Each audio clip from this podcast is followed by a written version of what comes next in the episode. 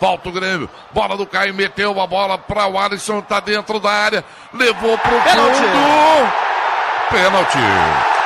Demorou para marcar o árbitro. Salzano cantou a pedra. E o pênalti no Alisson tá marcado aí, Salzano.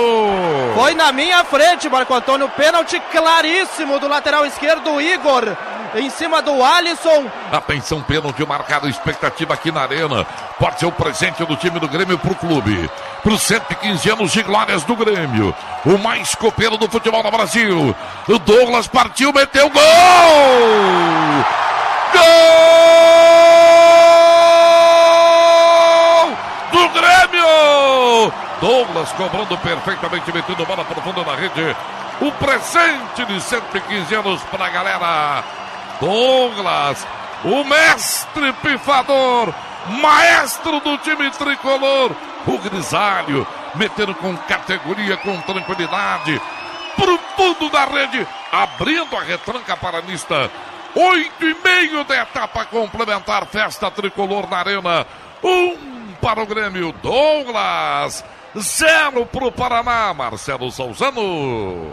E no dia em que o Grêmio completa 115 anos de uma belíssima história, o Grêmio não poderia deixar de dar um presente para o seu torcedor, empatando em casa com lanterna do Campeonato Brasileiro. A vitória está vindo graças a um pênalti em cima de Alisson, que Douglas cobrou com imensa categoria. Goleiro de um lado, bola de outro, a rede balança e o placar tem mudança.